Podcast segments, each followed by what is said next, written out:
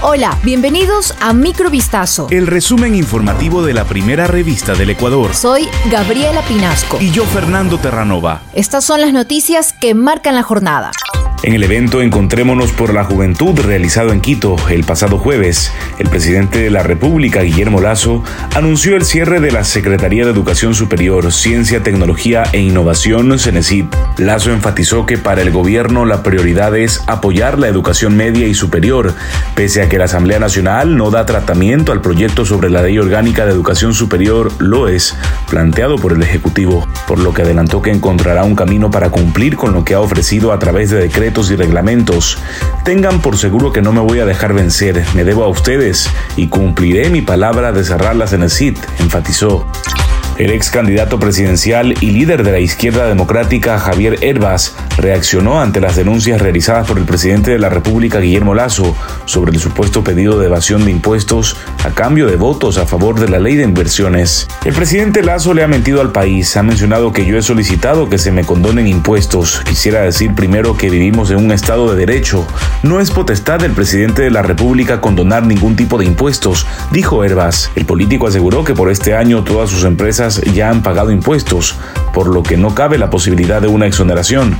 Además avanzó que Lazo deberá demostrar lo que está diciendo, pues tomará acciones legales. Sobre este mismo tema, Giovanni Atarihuana, director nacional de la Unidad Popular, acudió este viernes a la Fiscalía Ecuatoriana para presentar una denuncia formal para que el organismo pida versión al presidente Lazo por el presunto delito de concusión. En un video colgado en redes sociales, Atarihuana solicitó a la Fiscalía que investigue este hecho e instó al presidente Lazo para que revele los nombres de los asambleístas que solicitaban dinero, cargos públicos y exoneración de impuestos a cambio de votos a favor de la ley de inversiones. A decir de Atarihuana, si el presidente no revela esta información, pasará por mentiroso o por encubridor de un delito. Él tiene la obligación, según el artículo 177 del Código Orgánico Integral Penal, cuando conoce de un delito, añadió.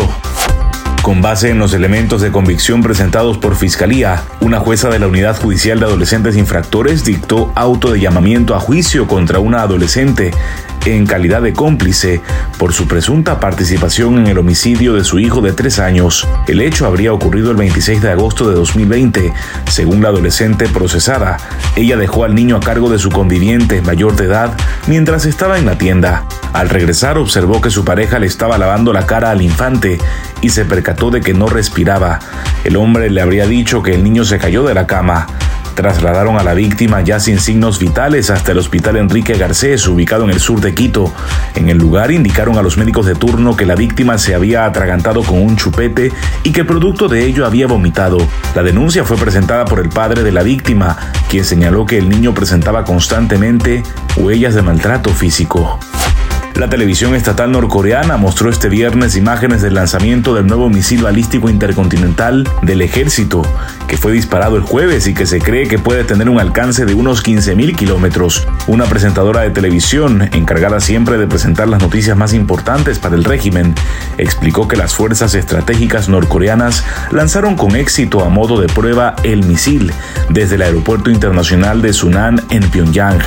Su introducción dio paso a un montaje acompañado de música de suspenso y segmentos en cámara lenta, al estilo de las películas de Hollywood, en el que puede verse al líder Kim Jong-un y a dos de las figuras clave en el programa de misiles. A continuación se muestra el despliegue del enorme misil, que se cree es el de mayor longitud del mundo. Esto fue Microvistazo. El resumen informativo de la primera revista del Ecuador. Volvemos mañana con más. Sigan pendientes a vistazo.com y a nuestras redes sociales.